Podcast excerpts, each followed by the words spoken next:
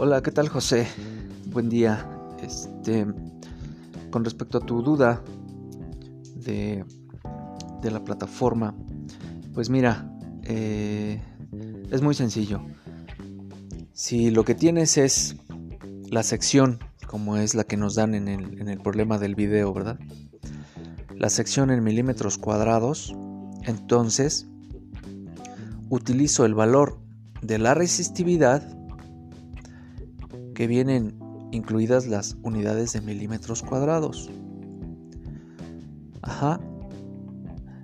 Si me hubieran dado la sección en metros cuadrados, entonces tendría que ser la conversión de la resistividad, pero ahora milímetros cuadrados transformarlos a metros cuadrados. ¿Sale? Aquí el tópico es la sección, o sea, el área. Nada tiene que ver con la longitud. ¿Sale?